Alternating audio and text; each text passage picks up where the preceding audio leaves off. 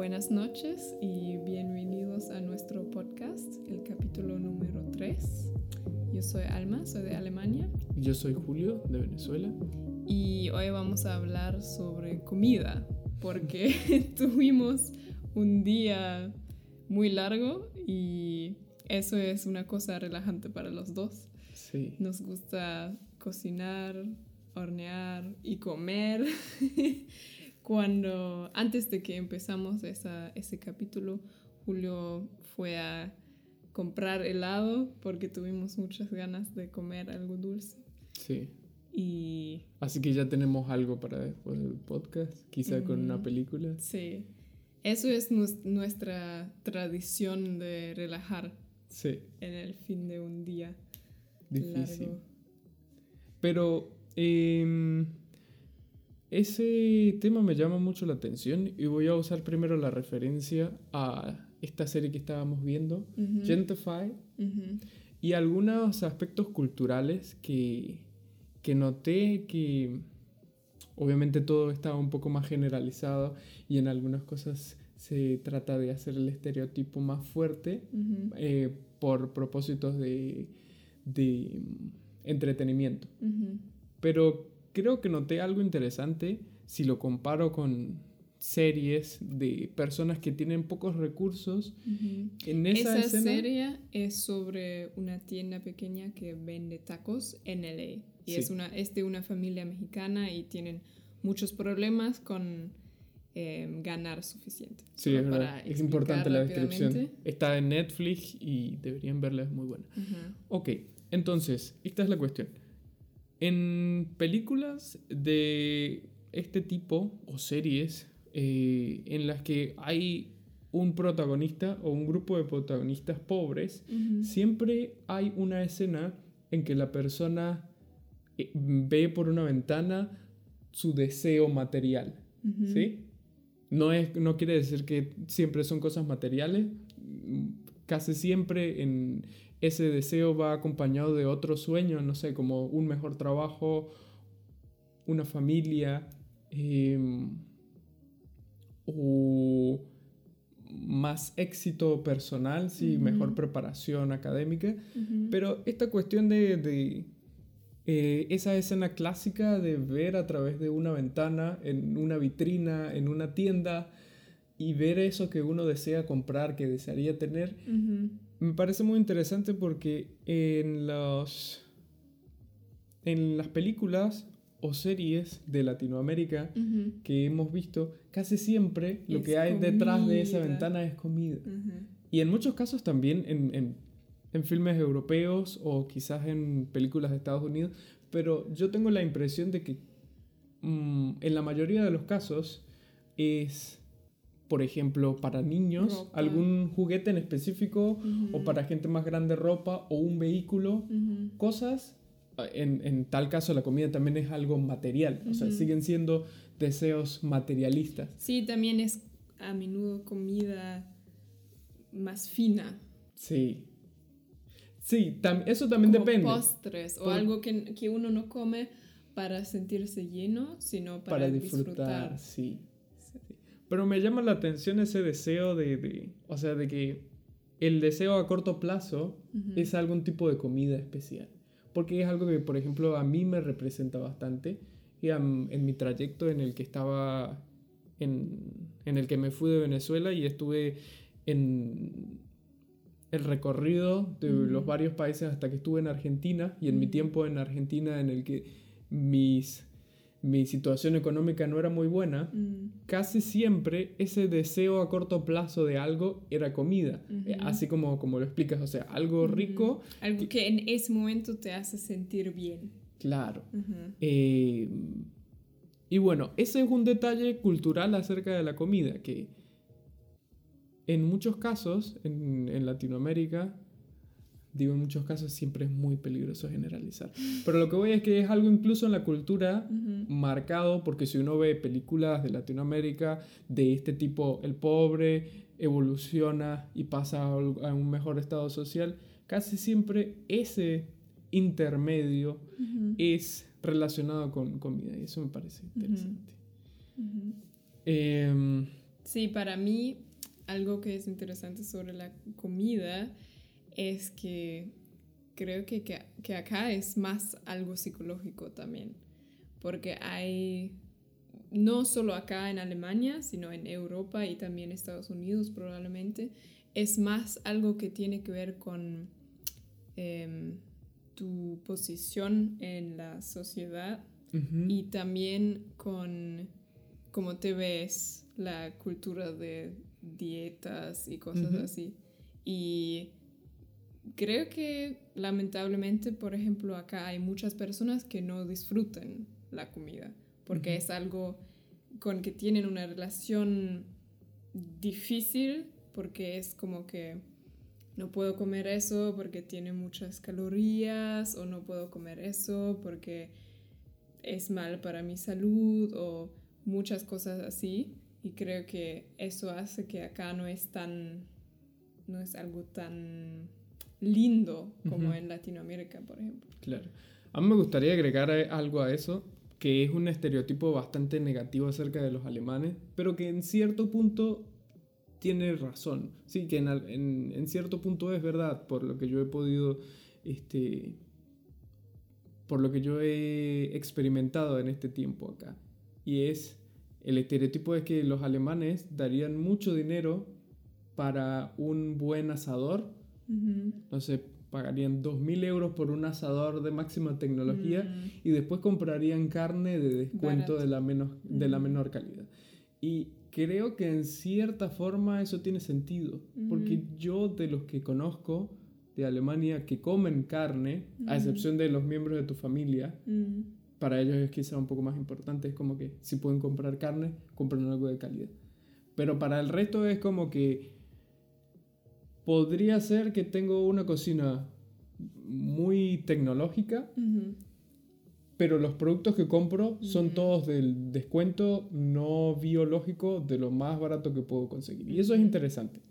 O sea, las condiciones para cocinar, me refiero, se da mucho dinero para tener los implementos, ¿sí? las herramientas, eh, sartenes, eh, de aislamiento para que no se queden, para que la comida tenga un mejor sabor.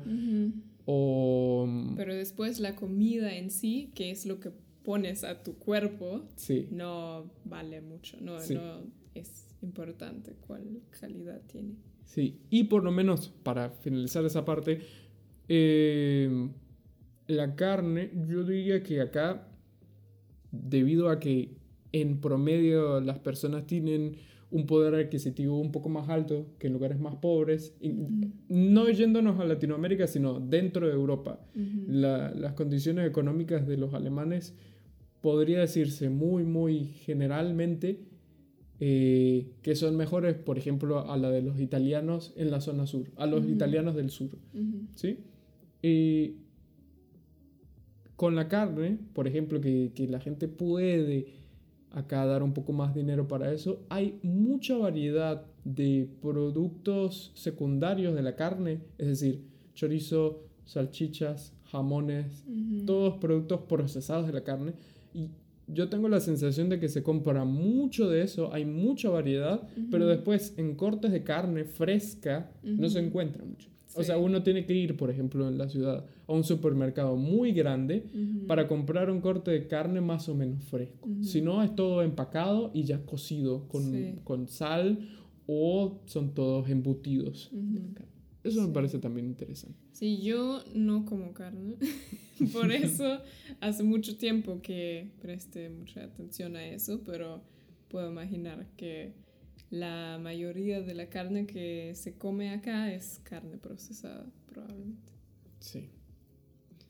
Bueno, y la comida como un factor... Para este, ti es para mostrar tu amor, ¿no? Julio siempre, cuando quiere que uno se siente amado, cocina algo rico y es, creo que es la mejor manera de mostrar el amor para ti, ¿no? Sí, es lo primero, quizás. Bueno, cuando nosotros nos conocimos, la primera cosa que hicimos juntos fue comer las lentejas que yo había cocinado. Fueron unas lentejas horribles porque se me habían quemado. lentejas y arroz.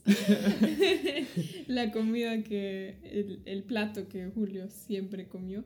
Pero lo, lo, me gustó mucho porque sabía que no tuviste ningún dinero en ese momento y aún compartiste lo que tuviste conmigo.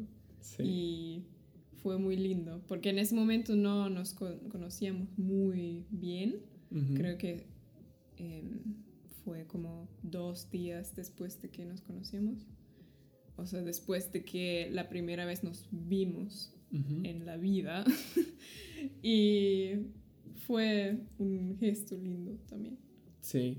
Eh, en ese tiempo yo literalmente solo comía arroz, lentejas cebolla y bananas. y, era un poco, fue, en, ese tiempo fue un poco exagerado, ¿no? Eso no quiere decir que solamente tenía dinero para esas cosas, pero yo lo, de, lo veía así. Prefería comer cuatro días solamente eso para ahorrar suficiente dinero para el fin de semana, por lo menos, comer algo rico. Entonces era como, prefiero comer muy mal, y en realidad no era mal, porque era solo aburrido, porque solo había dos, dos ingredientes en el menú. Bueno, pero para mí era mejor comer así, eh, cuatro o cinco días, y el fin de semana poder comprar carne o queso o huevos. Eh, sí, recuerdo que, que lo mejor que hicimos en ese tiempo, y cocinamos mucho, creo que en el tiempo en que yo estuve em, en el hostal, cocinaste cosas más ricas. Claro, porque había que dar una buena impresión, no podía cocinar todos los días lentejas con arroz. un sándwich muy rico, ¿recuerdas? Sí. De, con queso y huevos. En ese momento tampoco comí carne. Creo que tú y Joer, el amigo de Julio con que viajó, eh, lo comieron con carne, pero yo sin, y con huevo, y fue muy rico, recuerdo esto. Sí, recuerdo que nosotros... Eh, nosotros encontramos unas milanesas, milanesas mm. eh, schnitzel eh, de berenjena y queso. Mm, por fuera no recuerdo cómo las habían hecho. No, no sé porque eso no existe acá. Creo que acá son un poco. Creo que sí hay. Hay, pero solo queso, no hay esa combinación de berenjena y queso. sí, quizás es muy caro. Eh, mm. para, en producción masiva quizás es muy caro porque esas que compramos nosotros, todo era siempre hecho por, la, por el local donde uno mm. los compraba. Eso es otra cosa, claro. En ciudades grandes eso sería imposible, tendría demasiados costos. Pero allá donde nosotros estábamos, los productos de ese tipo milanesas, o sea, cortes de carne, todo era hecho por la misma persona que estaba en la tienda. Claro. Sí, y algo muy interesante que no puedo generalizar y probablemente me van a matar para eso, pero es interesante para mí, es que creo que Latinoamérica tiene como una, es como, o se siente que Estados Unidos son como la enemiga los enemigos. Los enemigos. Y, pero la comida, y eso es muy interesante, hay mucha comida muy rica de Latinoamérica eh, que es muy, muy original de Latinoamérica, pero también hay productos que son muy como de Estados Unidos para mí. Claro que no puedo decir de dónde vienen originalmente, no sé, pero como tostados no tostado o queso que para mí no tiene mucho sabor, porque es más como el queso que se pone en hamburguesas o cosas así.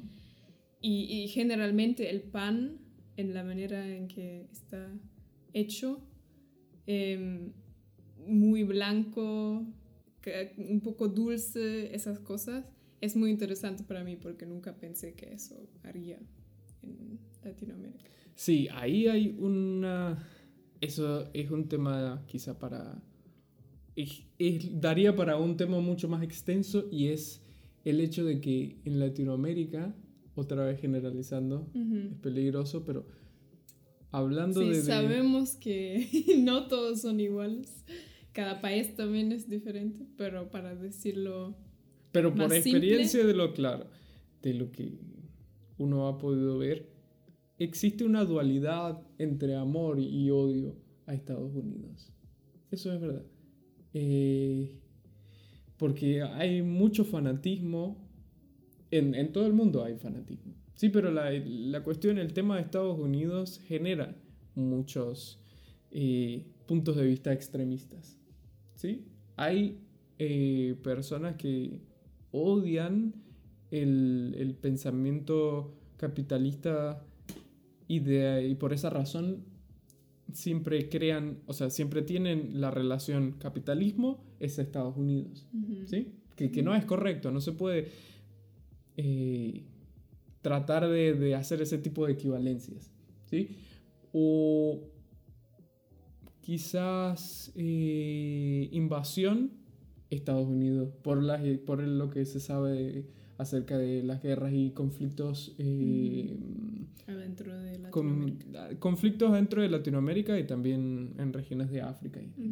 sí, entonces hay siempre un poco de razón, siempre un poco de verdad en ese pensamiento, porque sí es verdad que Estados Unidos estuvo presente en muchas de esas situaciones que, que se nombran en esos casos, pero no se puede eh, crear como una especie de puente de esto, Estados Unidos es esto exactamente. Y bueno, entonces el otro lado de esa dualidad es ese pensamiento que es algo bastante malo en Latinoamérica, que es tanto de Estados Unidos como de Europa, si es extranjero, es bueno. Si es extranjero, es mejor a lo que tenemos nosotros. Y eso aplica otra vez para la comida, porque en general se tiene la idea de la comida mexicana es rica, pero es, e, es una observación que hacen incluso las personas en Latinoamérica y las personas en México eh, que yo he conocido. No sé, como no conozco muchos mexicanos, eh, no sé cómo es para otros, pero para algunos es, sí, la comida mexicana es rica, pero es algo así como comida rápida, ¿sí? No es algo muy fino, es algo hecho, es algo artesanal, hecho por personas que no saben mucho de eso. Sí, es un poco de verduras acá con carne. Y no, puede ser algo también gourmet. ¿Qué es lo que hace a la comida gourmet? la publicidad que se le haga a la comida. Ya en cierto punto no tiene que ver con la calidad en sí. Pero eso es interesante que, que dijiste, que se ve como comida rápida, comida no fina, porque es comida artesanal. Pero eso es lo que lo hace gourmet acá. Eso es algo que hace que va a ser más caro, más interesante, más fino. Es que puedes ver al cocinero que hace eso cada día y que solo hay él, por ejemplo, y no hay muchas tiendas de esa tienda. Eso es lo que hace algo especial acá. Y es interesante que dices que eso es una parte de por qué lo ven como los mismos eh, latinoamericanos en general con comida latinoamericana. Pero no, sigue siendo, eh, sigue habiendo un poco de ese problema cuando uno piensa en, cuando uno escucha acerca de restaurantes muy, muy caros, o sea, como top de precios. Que no quiere decir que son los lugares más caros porque tienen la mejor comida, pero son los más caros. Dentro de esos lugares caros no hay comida latinoamericana. Mm. ¿Por qué? Porque existe aún esa idea de que sí, puede ser artesanal, puede ser exótico, pero no es tan fino como la comida francesa, como la cocina italiana. ¿Sí? Ese eso es el, a, lo que voy. Dentro de Latinoamérica y fuera de Latinoamérica aún existe ese pensamiento de que la comida de, de Latinoamérica nunca va a estar en el estatus de calidad en cuanto a lo fino, lo exclusivo de cosas de Europa. ¿Sí? Y ese pensamiento existe aún en general. Sí, claro, porque por, mm, por siglos fue lo que enseñaron. Sí, sí, claro. Pero es interesante porque eh, lo que hace a, a, la comida europea tener ese estatus es que los mismos europeos decidieron que fuera así, que tuviera ese estatus. Sí. Entonces es un poco como con los premios Oscar. Mm. No tiene nada que ver ahora con ese tema, pero es como que entre ellos mismos deciden mm, qué es quién qué es especial y qué no. Es como todos son un gremio de gente poderosa e importante que decide sí, También, también deciden que es importante que ellos dicen que es algo especial. Sí, es, es un poco raro si uno lo ve como espectador que no tiene nada que ver con ese mundo, porque es un montón de personas, o sea, obviamente hay mucho talento y hay muchas películas buenas, no es una crítica a eso, me refiero al sistema funciona así, personas que tienen mucho... Muchos eh, contactos. Muchos contactos y mucho poder para influenciar a otros, ¿sí? Y ellos deciden, esto es lo mejor de películas que hay porque lo decimos nosotros que hemos hecho esas mismas películas y nos damos premios y alabanzas los unos a los otros. Bueno, creo que la comida funciona un poco así. ¿Sí? Eh, Yo también tengo la sensación de que con la comida cara y fina siempre es mucho dinero para muy poco poca comida. O sea, para porciones pequeños.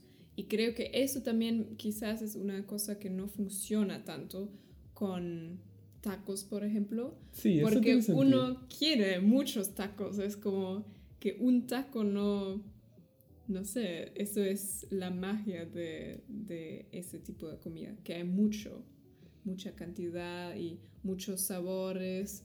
Y no sé, yo nunca fui a un restaurante donde em, tienen platos con una hoja de albahaca y no sé, un poco de queso y un poco de carne o algo así. Y no puedo imaginar que eso me, me haría, no sé, no, no quiero ir a un restaurante así. Porque si pago, quiero pagar para también suficiente comida. Pero... Sí, tienes razón. Eh, creo, y eso hace un poco más entendible esa idea de exclusividad porque la comida eh, europea se adapta un poco más a ese sistema algo pequeño con un sabor muy especial. Ahora, culturalmente la comida en Latinoamérica está hecha para alimentar a muchas personas. Nosotros tenemos el pabellón, sería un tipo de comida tradicional que en Colombia es eh, la pizca andina, no, la bandeja paisa. Pizca andina sigue siendo algo de, Venezuela y seguramente en Colombia tienen otra versión para eso. Pizca andina es eh, la sopa con leche, huevo ah, y papas. Que cuando estuve enferma. Ok. Sí, entonces tenemos el, nuestro, uno de nuestros platos tradicionales en Venezuela sería el pabellón, en Colombia eh, la bandeja paisa y es un plato que está hecho de muchos ingredientes y tiene que tener mucha cantidad. Es necesario que sea mucha comida. Si no, no es. Uno, si uno tratara de hacer una versión gourmet de un pabellón o una bandeja paisa, sería ridículo simplemente. O sea, nadie lo comería porque necesita arroz, granos, carne, huevo, opcional, las tajadas, el, plátano frito con queso entonces, si uno simplemente hiciera una versión mínima de todo eso y lo pusiera en un plato pequeño como para que fuera suficiente para comer dos cucharadas de eso y quisiera venderlo como algo gourmet, quizá nadie lo compraría porque no funciona como eh, por sí solo como sistema. Bueno, no, no sé, tengo que corregirme de lo que dije antes porque, no sé, puede ser que uno pueda hacer un taco pequeño con mucho sabor y la comida de Latinoamérica, de, porque mucha comida distinta, pero todo lo que he probado era muy, muy rico y muy lleno de muchas, muchos sabores, más que la comida tradicional de acá, por ejemplo. Acá es sal, mucha sal, mucha grasa. Allá hay más como limón, ajo, cosas así. Y creo que se podría hacer quizás gourmet también, pero no sé qué es quizá, probablemente tiene que ver con lo que dijiste, que deciden que es algo No, pero mientras más lo discutimos, creo que tiene más sentido. O sea, se, puede entender mejor por qué funciona.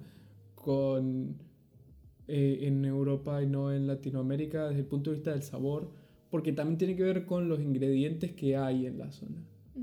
Ahora, Latinoamérica, eh, por ejemplo, desde Venezuela hasta Ecuador, hasta Bolivia incluso, hay muy poco terreno plano. ¿Sí?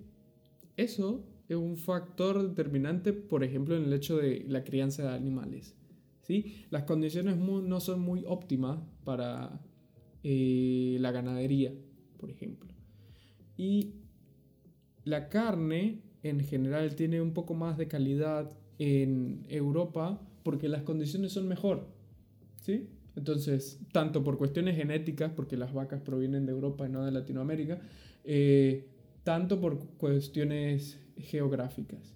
Entonces es posible generar una carne de mayor calidad en Europa que acá.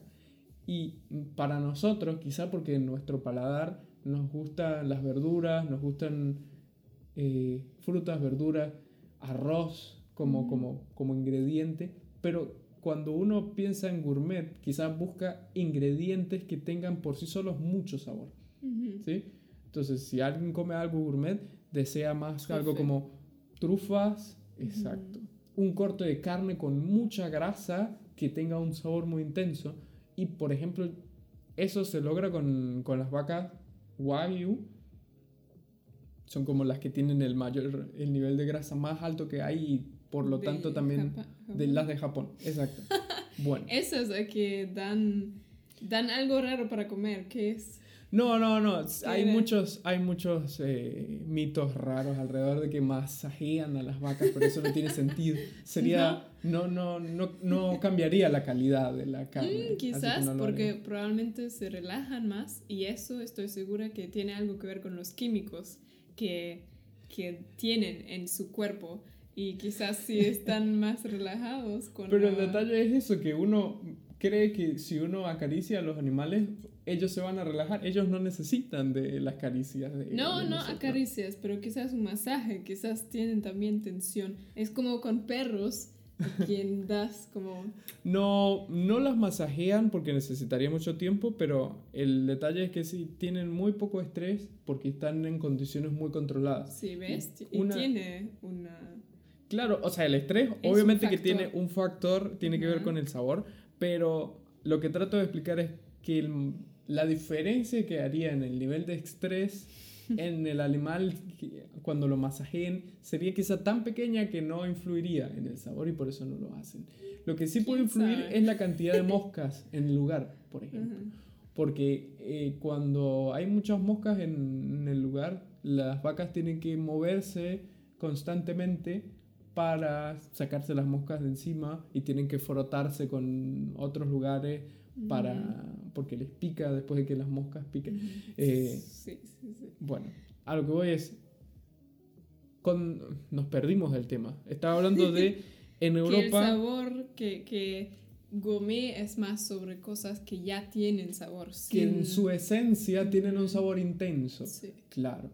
Y esas generalmente esos ingredientes se consiguen más en Europa que en Latinoamérica. Porque también... Y sí, ¿y por qué? Porque es, podemos discutir nuestros argumentos distintos. Es bueno que tengamos diferentes puntos de vista. Mi argumento para eso es, primero, que en Europa hay condiciones geográficas mejores para algunos de esos ingredientes caros o ingredientes de sabor fuerte. Y lo otro es que en general, por el hecho de que las condiciones de vida, eh, el poder adquisitivo en Europa mayor es mayor, estoy hablando con la estructura en alemán otra vez, debido a que el, la calidad de vida es mayor en Europa en general que en Latinoamérica, esos ingredientes que necesitan más cuidado es decir, que necesitan que se les invierta más dinero, eh, se pueden producir en mayor cantidad. Por ejemplo, el caviar. El caviar es mm. caro porque necesita muchos años de cuidado y mucho control. En Latinoamérica no se podría tener caviar porque nadie tendría suficiente dinero para producirlo por tantos años y no tendrían dentro de Latinoamérica quien se los compre porque sería muy caro. Sí, eso sí es verdad. Yo no creo que, que es todo porque Europa tiene las condiciones mejores por algunas cosas sí, pero no por todo como en la manera geográfica o algo así, pero sí de la manera que hay más personas acá que tienen como capital para empezar algo así como con caviar, eso sí, claro. Claro, no había, era solo que no había terminado mi argumento. Sí. Sí, eh, por ejemplo, con el caviar o con Mm, ahora no se me ocurre algo aparte de caviar. Bueno, por condiciones genéticas. también, aunque las trufas no dependen mucho de el, lo que, el dinero que la persona invierta, porque es algo que no se puede. Sí, porque es algo que no, uno no puede sembrar trufas. Se forman en los árboles y. Sí, pero algo que también sobre la comida y lo que hace em, la comida cara o no creo que sí, una parte tiene que ver con que es algo difícil de producir o es algo que no se encuentra mucho, pero aparte de eso también tiene que ver otra vez con la colonización y cosas así, porque café, por ejemplo, tendría que ser algo exquisito o algo caro. Porque es difícil de producir. sí.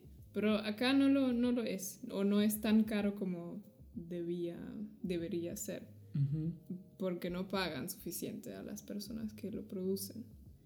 Y por eso otra vez hay personas acá que deciden que es caro y que, no es caro y que es algo como fino y que no. Sí, eso sí, la cantidad de algo, qué tanto hay de algo también decide qué tanta... Eh, qué estatus tiene como ingrediente, por así decir.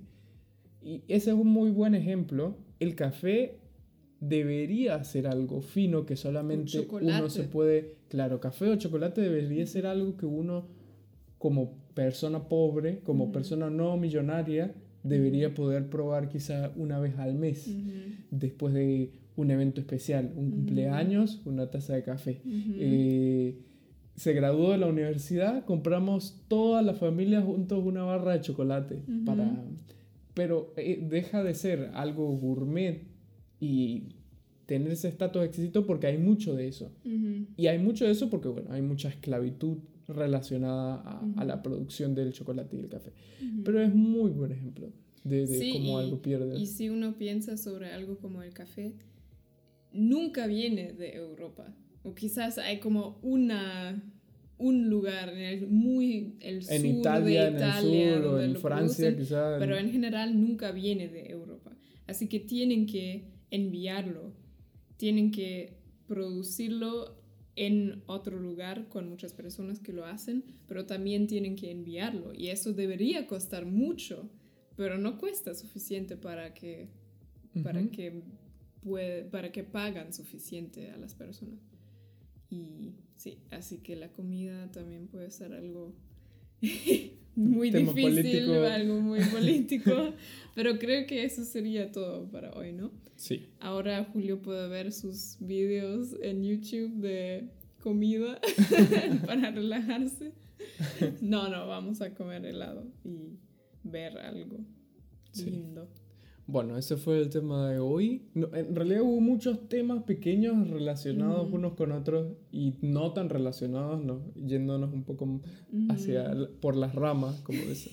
sí. Pero bueno. Eh, Pero es, es, importante tener esa atención, em, especialmente para personas como nosotros que amamos a la comida tanto, porque sí, hay también que ver que es bueno comprar mucho de eso y que no, porque tiene...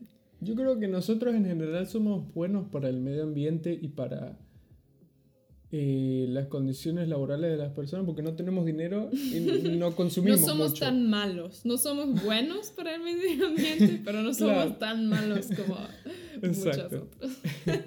Así que bueno, hasta la próxima semana y cuídense mucho. Como si fueran mis nietos. Cuídense mucho, linda semana y un lindo resto de día. Nos vemos.